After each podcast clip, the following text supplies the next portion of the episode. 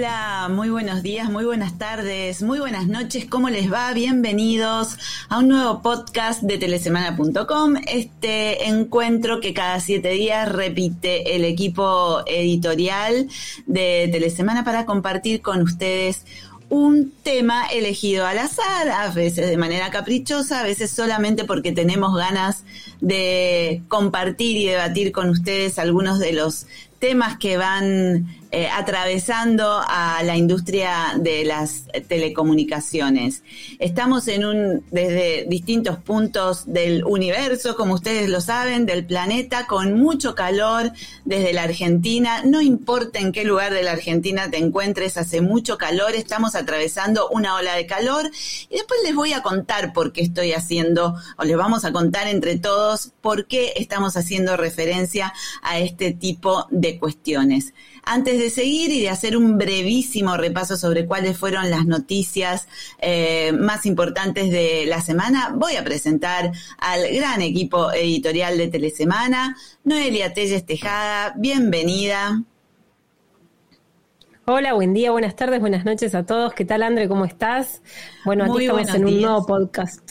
Sí, sí, acá estamos y acá estamos también. Disculpa que te interrumpí, porque como siempre les decimos, los invitamos a que nos vayan saludando a través de LinkedIn, que es donde nos pueden ver en directo en este momento. Carlos Saúl Pérez nos está saludando desde Ciudad de México y seguramente el tema que hoy vamos a plantear va a generar eh, propuestas, opiniones y demás posturas.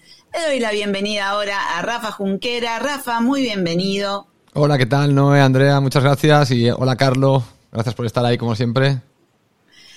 Bueno, vamos a hacer un brevísimo, brevísimo, así un repaso relámpago sobre cuáles fueron las noticias de la semana para meternos de lleno a el tema que hoy les queremos proponer y que tiene que ver con la inteligencia artificial.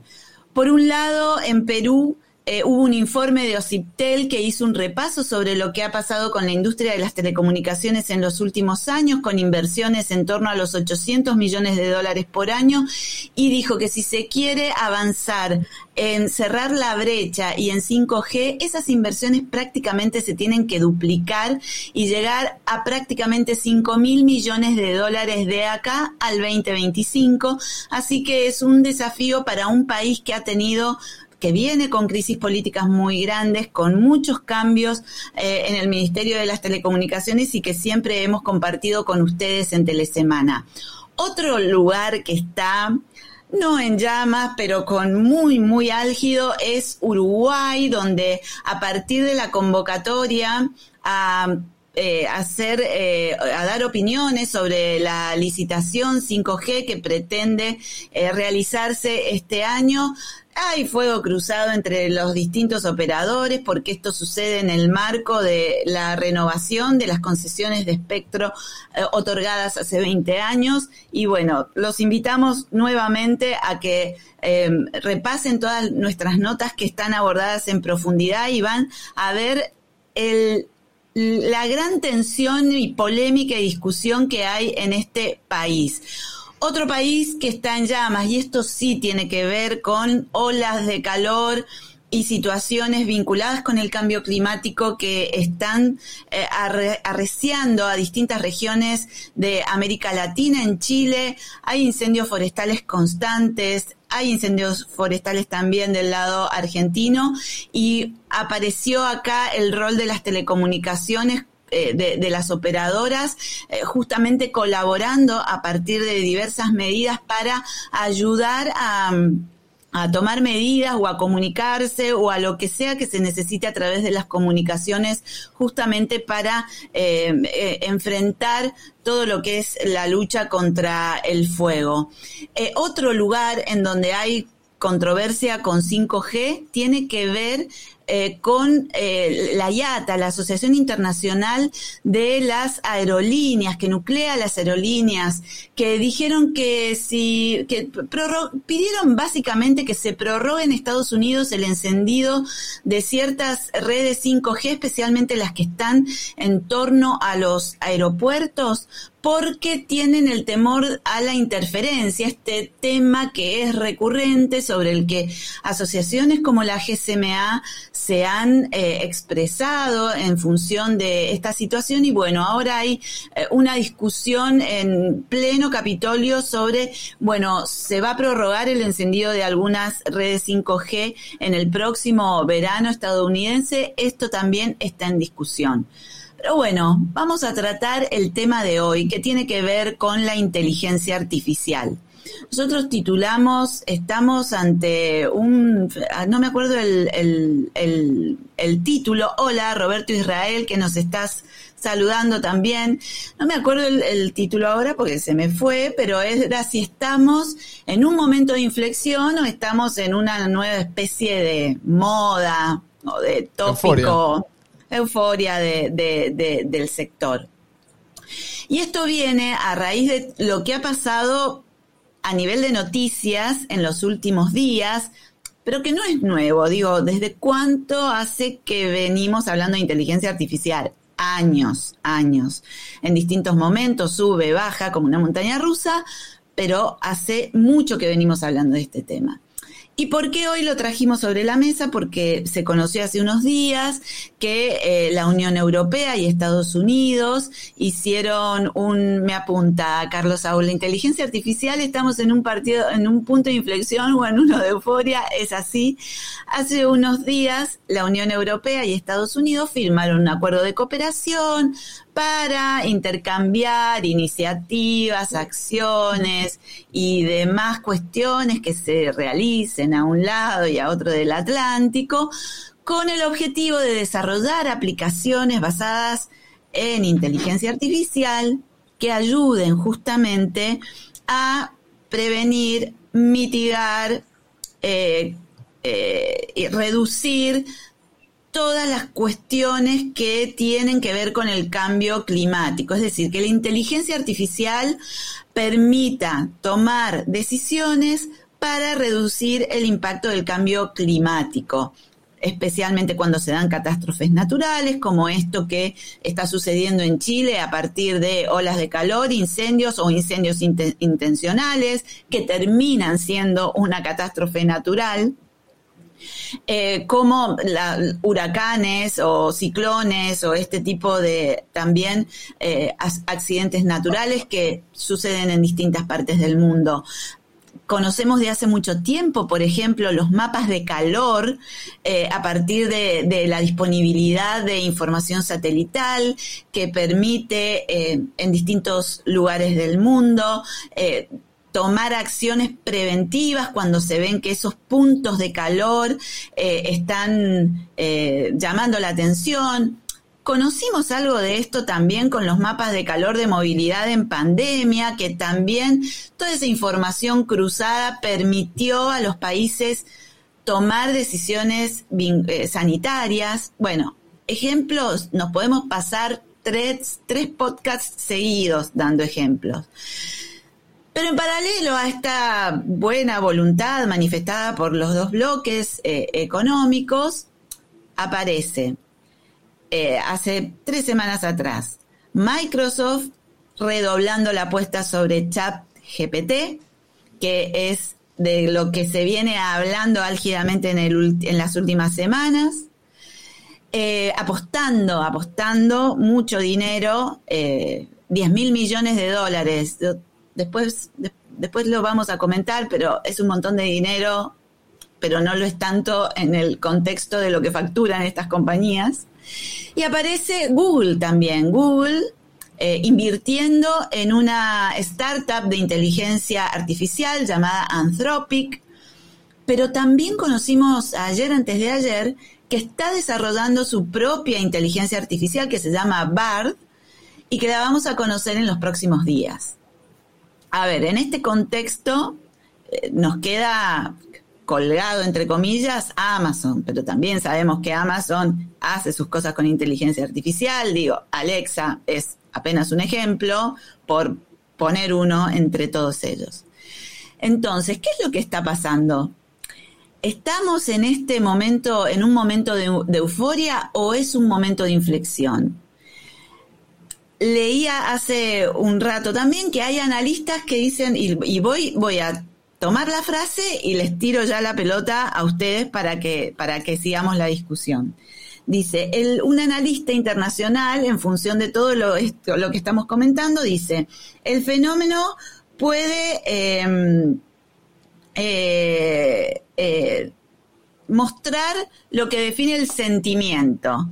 Es decir, eh, hay como una especie, él, interpreta que hay como una especie de reacción porque suceden cosas, entonces todo está eh, girando en torno a la inteligencia artificial y en un momento toda esta espuma va a bajar y nos vamos a tranquilizar y vamos a volver a vamos a inventar otro tema, porque ahora hasta las criptomonedas este, eh, aparecen en el, en el mapa de la inteligencia artificial y las criptomonedas tienen razones para, para tomar el tema porque tienen que recuperarse. O sea, todo esto siempre es por dinero en un punto. Así que bueno, eh, les tiro la, la pelota para, para iniciar la, la conversación porque la verdad es que desde definir qué es inteligencia artificial hasta todos los puntos que toca, nos pasamos la vida hablando de inteligencia artificial. ¿No, eh? Sí, totalmente. Y venimos hablándolo, le venimos dedicando cafés, paneles en los eventos, porque hay un sinfín de aspectos que, ponderar al momento de hablar de inteligencia artificial. Eh, en el caso del sector, bueno, cómo, cómo optimizar, por ejemplo, las redes y los servicios. Nada, hay un montón de cosas por ver.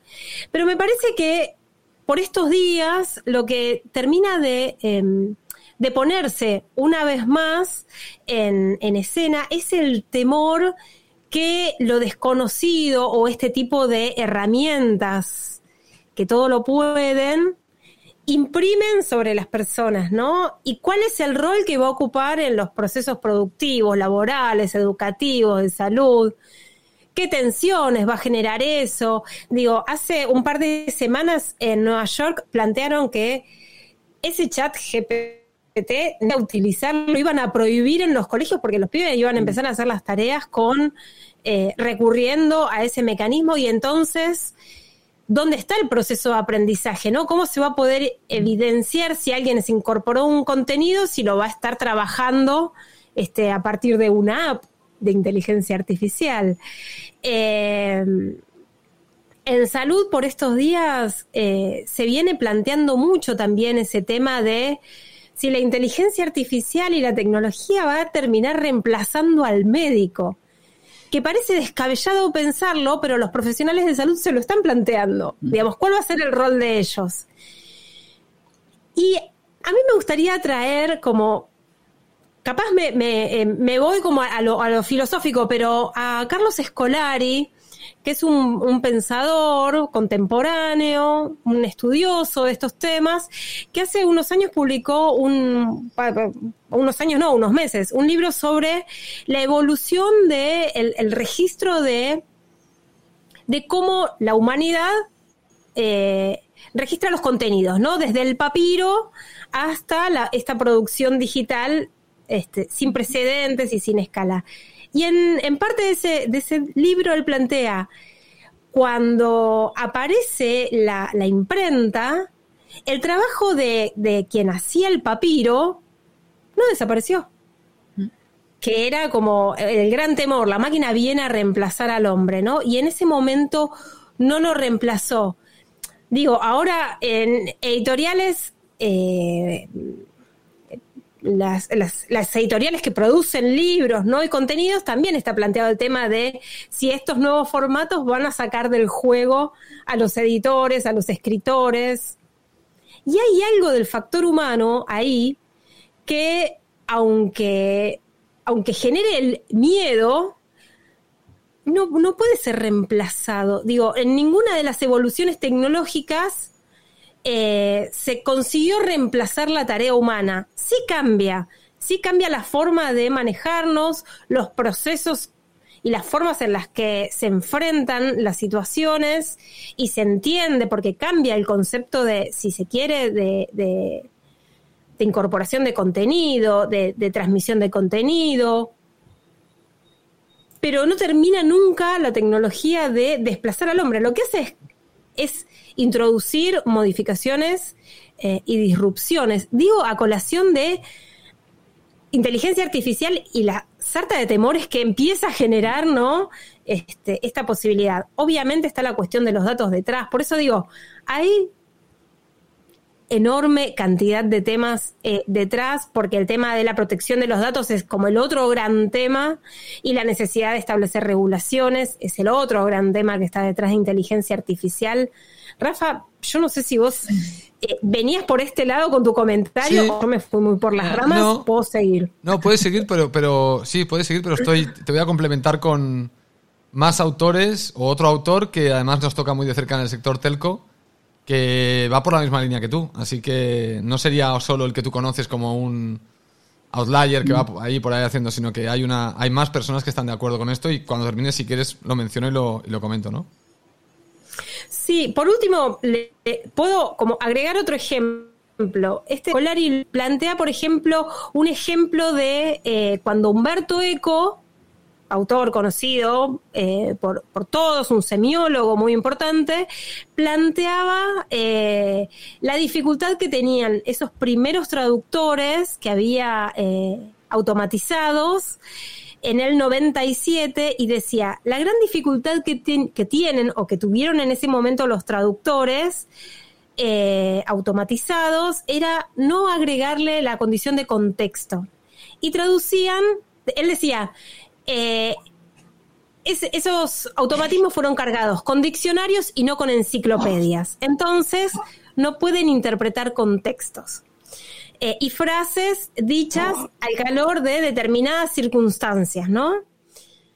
Bueno, eso evolucionó. El Google Translate hoy consiguió resolver cuestiones de contexto, pero tampoco hacen la labor íntegra de un traductor humano. Digo, como para sumar un, ejemplo más, de, el Google Translate es una herramienta útil para muchos, pero que a los fines prácticos de hacer una traducción este, seria no alcanza.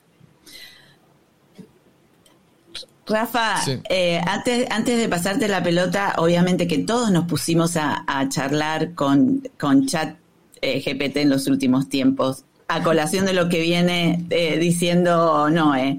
Y hace unos días supimos que BuzzFeed justamente iba a empezar a, utilizar chat PTG, GPT, o la tengo que es GPT, en su redacción para determinadas cuestiones.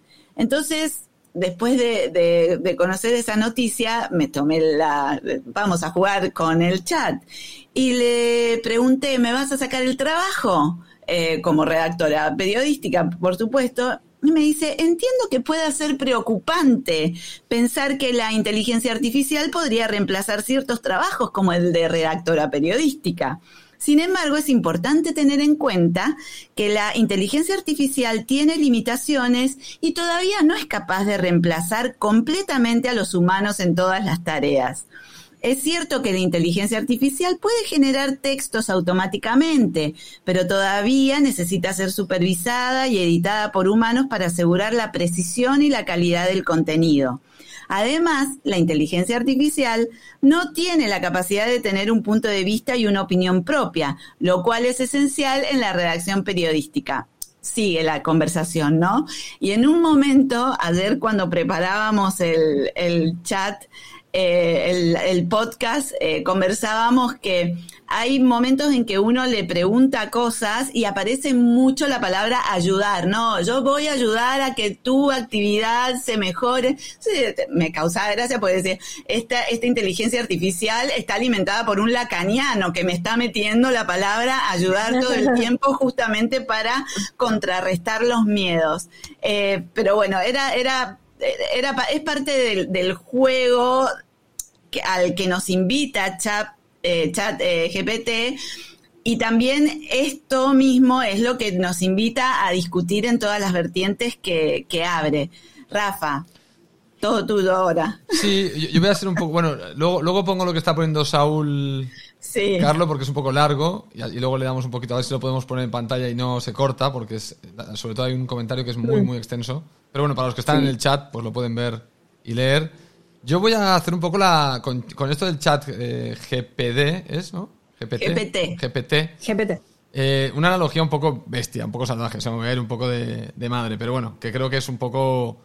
Creo que va a ser muy visual. Si tú coges a un chimpancé y en tu casa le entrenas como divertimento a que haga dos o tres tareas y viene gente de la calle y le haces la demostración de cómo tu chimpancé es capaz de ir a, le pides un plátano y te va a la nevera, agarra el plátano, te lo trae a la mesa y se sienta contigo y te mira, la gente pensará, ah, quizá dentro de cinco años los chimpancés son las, las personas que te hacen el trabajo de casa.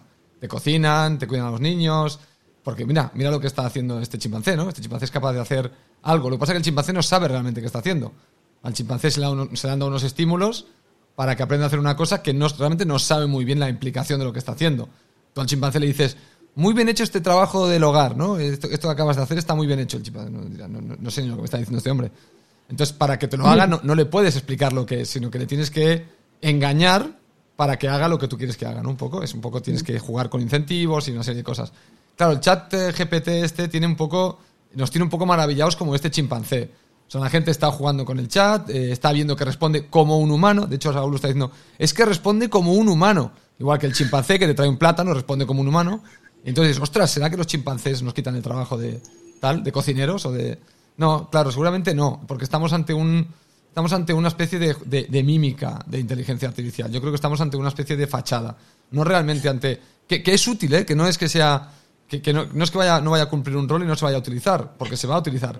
Pero al final no deja de ser más una especie de, de analytics, una especie de utilización de datos Claro. de forma muy sofisticada. Cuando hablamos de inteligencia, y aquí os traigo el libro que os quería comentar, hay una persona que se llama Jeff Hawkins, que lo tenéis que conocer algunos del sector, porque Jeff fue el fundador de Palm y de Handspring, que inventaron el Palm Pilot y el dispositivo smartphone Treo. Eh, este señor es neuro- neurocientífico también, además de ingeniero informático, ¿no? Y lleva los últimos años, eh, muchos años, de hecho como 20, con una empresa que se llama Numenta, que está encargada de temas de inteligencia artificial. Claro, estamos hablando de una persona que ha vivido, que es ingeniero informático, o sea, que entiende bien el mundo de los algoritmos, entiende bien el cerebro humano, es decir, entiende bien la inteligencia, y monta esta empresa Numenta justamente para combinar la inteligencia con el mundo informático, porque al final la inteligencia artificial está en el ámbito del mundo informático. Él tiene un libro que se llama, que lo recomiendo a todo el mundo que quiere saber temas de inteligencia artificial, que se llama en inglés A Thousand Brains, mil cerebros. Eh, y dice una nueva, una nueva teoría sobre la inteligencia. ¿Por qué es importante este libro? ¿Por qué es importante cuando hablamos de inteligencia artificial entender qué es la inteligencia? Bueno, porque es que al final estamos hablando de inteligencia. Entonces, si no entendemos realmente qué, qué dispara la- lo que, el concepto de inteligencia, el, el- el- el- el concepto de intelecto, no podemos realmente empezar a llamarle las cosas inteligencia solo porque en la fachada nos parece muy sofisticado o muy, muy eh, flashero. Diríais flashero, ¿no? En Argentina. sí. Sí. Sería muy flashero, ¿no? De decir, ah, te deja embobado, ¿no? Un mago también te deja emboba- embobado y las cosas no desaparecen. O sea, te las está escondiendo, ¿no? Entonces, un poco chat, GPT, GPTD o GPT, está un poco en esa línea, ¿no? Desde mi punto de vista. Estamos, yo creo que estamos en un momento importante del tema de la inteligencia artificial, pero también estamos en un momento muy confuso en cuanto a lo que viene y lo que no viene. Porque nos creemos muy rápido eh, aquello que parece realmente maravilloso, ¿no? Que parece realmente extraordinario. Entonces estamos en, esta, en este momento y creo que nos va a pasar como con otras tecnologías que tendremos oleajes, ¿no?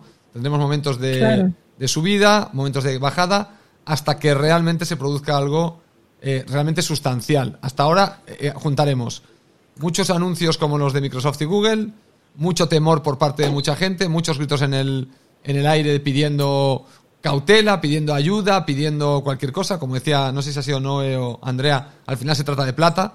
No estamos hablando de tanto de la protección ética de- de- del ser humano porque hay una inteligencia superior que nos podría arrebatar de momento. Esto está en, la, en, en el debate también, pero no es la parte fundamental. La parte fundamental es qué puede hacer la inteligencia artificial para ayudarnos, a quién va a fastidiar y a quién le va a eliminar el trabajo para ayudar a los demás, quién se tiene que sacrificar y cuánto dinero va a costar este sacrificio o este beneficio y quién se va a repartir este dinero.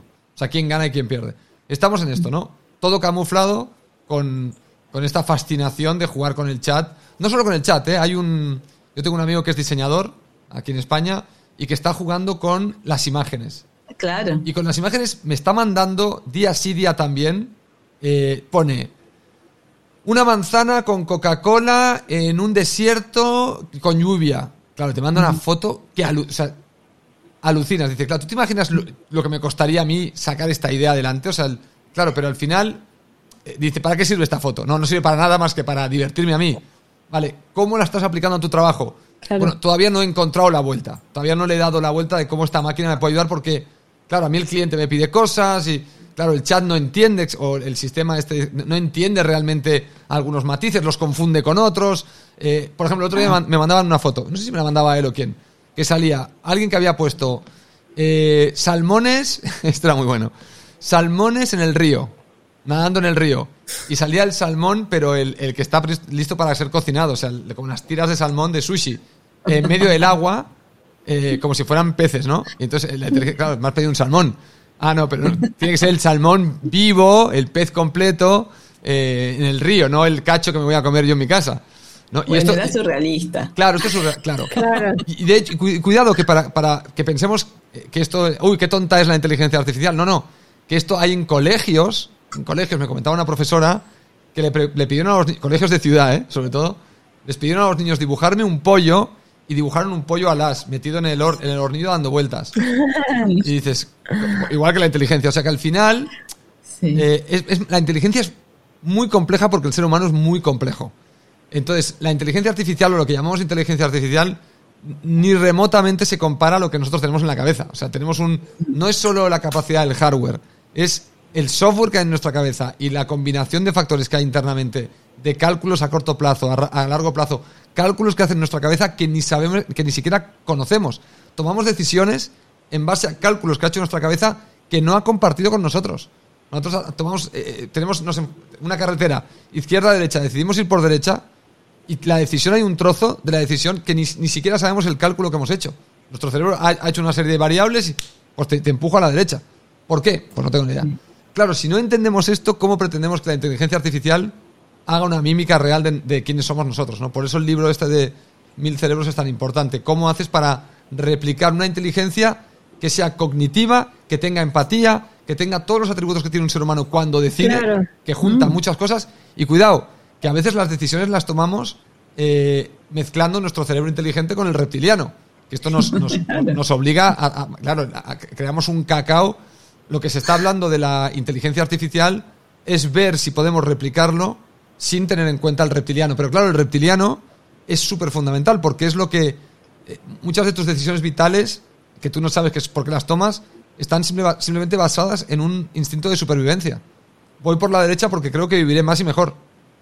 Básicamente, o sea, hay, una parte inherente de tu cerebro que, que toma esa decisión así que luego se combina con que aquí los árboles están más verdes y aquí más secos, que aquí parece que hay más agua y aquí no. bueno, entonces hay, hay, un raciocinio que se mezcla con este otro cerebro, ¿no? ¿Le podemos sacar a la inteligencia artificial la parte reptiliana? Y estas son cosas que se pregunta este libro, que es, que es, repito, muy interesante, porque te hace muchas preguntas sobre no estamos ni cerca realmente de la inteligencia artificial como debería ser definida. Ahora, machine learning, analytics, eh, replicación de situaciones, eh, sin tener, como decía Noé, el contexto, o decía, no sé si era Noé o Andrea, sin, tener, sin saber el contexto, sin... Sí, esto, esto vamos a ver muchísimo de estas cosas. Mm. Eh, repeticiones también, porque somos más repetitivos también que, que, la leche, o sea, también somos, somos muy repetitivos mm. el ser humano. Pero bueno, estamos en ese punto, ¿no? Así que hay que, desde mi lado, si queréis mi opinión, a, a respuesta a la pregunta del podcast, estamos en un momento de euforia. Por eso, perdón, ¿eh? pero me pareció interesante lo de, lo de Scolari, porque lo pone en comparación con la aparición de la imprenta, que fue disruptiva, enormemente disruptiva, eh, cambió, digamos, en buena medida la forma de acopio de, de conocimientos que al día de hoy, digamos, eh, acá detrás mío hay libros que son producto de esa forma de entender el conocimiento, acopiarlo, incorporarlo y tenerlo cerca. Eh, y también nosotros tenemos en, en, Argentina, nosotros lo trajimos a uno de los cafés, a Freddy Vivas, que él es eh, un ingeniero, un estudioso, un apasionado por la, la, inteligencia artificial. Él escribió un libro acerca de cómo piensan las máquinas.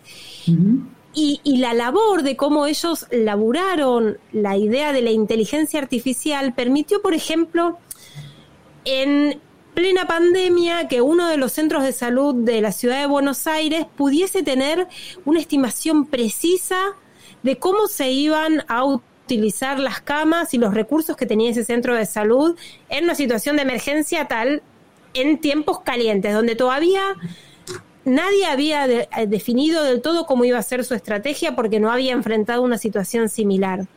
Entonces digo, en, situaciones de, determinadas características, estar un paso adelante en esa incorporación de herramientas a este centro de salud y a quienes se fueron a asistir ahí, le resultó vital. Eh, adelantarse ahora a, a que el cambio es rotundo y no no adentrarse en experimentar estos procesos de cambio, este, digamos, no hay que suicidarse hoy, no hay que sentir la pérdida del trabajo ya inmediata, no, no creo que suceda. No, por supuesto, y además hay que entenderlo en el contexto de las empresas que son protagonistas de este fenómeno, ¿no? Porque hablamos de Microsoft. Microsoft refrendó su acuerdo con Chat eh, por 10 mil millones de dólares de, inversión eh, con un proceso que había iniciado hace tres años atrás con apenas mil millones de dólares. Microsoft facturó, ay se me fue, Microsoft facturó en el 2022 200 mil millones de dólares, ganó 44 mil millones de dólares. A ver, la inversión no es toda junta y demás tienes, tiene resto para eh, encarar inversiones de distinto tipo. Google. Google facturó 224 mil millones de dólares en 2022 y su ganancia fue de casi 60 mil millones de dólares. Y vamos a Amazon. Amazon, que es el, más ganador de todos en cuanto a términos de facturación, 513 mil millones de dólares, con la división de AWS, Amazon Web Services, que solo factura esa sola unidad 80 mil millones de dólares y que ya sabemos que también viene invirtiendo en distintas cuestiones de inteligencia artificial. ¿A qué voy con esto? A que con estas inversiones en startups, en sus propias máquinas y demás, lo que están buscando también es generar su propio ecosistema de desarrolladores. Lo vimos hace muchos años atrás con cloud, con la nube, porque además no nos olvidemos, en el fondo de la inteligencia artificial, la base es la nube. Y son todas estas compañías las que están compitiendo por este negocio. Entonces, al invertir en startups, al apostar a sus propias máquinas, lo que están haciendo es conformar su propio ecosistema de desarrolladores como parte de la competencia que tiene el mismo mercado, sin olvidarnos que las tecnológicas en los mercados vienen así, uh, en una montaña rusa, después de una pandemia donde a nivel bursátil las valuaciones de estas compañías se incrementaron enormemente, donde creció eh, todo lo que fue la evolución hacia la transformación digital, eso se tradujo en mejores ingresos para estas compañías. Estas compañías tienen que seguir mostrándole al mercado para que sigan cotizando bien en bolsa, que están apostando a la innovación, ahora con el nombre de inteligencia artificial. Entonces, por eso insisto, en el fondo todo se trata de dinero. Y esto hay que verlo así, digamos, ya no, como que, bueno, son empresas, tienen que generar rentabilidad, sus ecosistemas compiten con esto, ta, ta, ta, ta, y después ver el, el backend, la parte de atrás, o vea, los riesgos que el mal uso de esto puede representar. Porque también sabemos que toda tecnología, no solamente la inteligencia artificial, puede generar malos usos. Pero bueno, no hay que olvidarse nunca. Es, eh, el proceso es, es tan complejo como apasionante, porque eh, yo siempre digo, abre ventanas por todos lados y hay un momento de, basta, no abramos más ventanas porque no terminamos más. pero me parece que también ciertas cosas hay que entenderlas en un, en un proceso global, eh, inmerso en, en, inflación, en que todos los países del mundo están tratando de, frenar la inflación. Esto está generando recesión. Las empresas tecnológicas están protagonizando los mayores despidos del mundo como antes no había sucedido, al contrario. Entonces esto también hay que ponerlo en el contexto de por qué estamos hablando tanto de inteligencia artificial ahora. Nos fascina, o sea, no, la verdad que es fascinante poner fotos, decirle a OpenAI, haceme un texto y, y, con tres palabras que salieron de un asado, o sea, todos jugamos con eso. Esto es como cuando a, Pero, a Siri le preguntábamos cosas. Bueno, Siri es el, el asistente de Apple, ¿no? Le decías, Siri, ¿crees en Dios? Siri, no sé qué, y te, te, va diciendo cualquier cosa, ¿no? Oye, yo, yo lo siento, no, ya sé que voy a cortar un poco el, el rollo, pero eh, no he podido evitar poner este, este comentario de, de Carlo y de Carlo. me voy a permitir, como este es un podcast modesto que escucha poca gente, hacer un chiste, porque es que me lo has puesto, Carlo, es un pase a la línea de gol. Dice Carlo, otra de las facetas de la inteligencia artificial, si alguien es muy sensible, que no escuche mi chiste, porque si no eh, es el reconocimiento de los rostros. Los chinos, los chinos, tienen grandes avances en este área. Ya, ya. Y tienen sistemas muy desarrollados para dar seguimiento y búsqueda a personas en multitudes. Como son todos iguales, normal que tengan muchos avances. Porque si no están muy avanzados, este sistema no funciona. Bueno, me lo has puesto demasiado te voy fácil. A ayudar a su, te voy a ayudar a salir. Vale, a ver, a ver si es verdad. Porque, Del barro. Porque me he metido bien, ¿eh? Sí, sí, sí. te metiste bien. bien. Pero, pero era, era, era inevitable, era inevitable.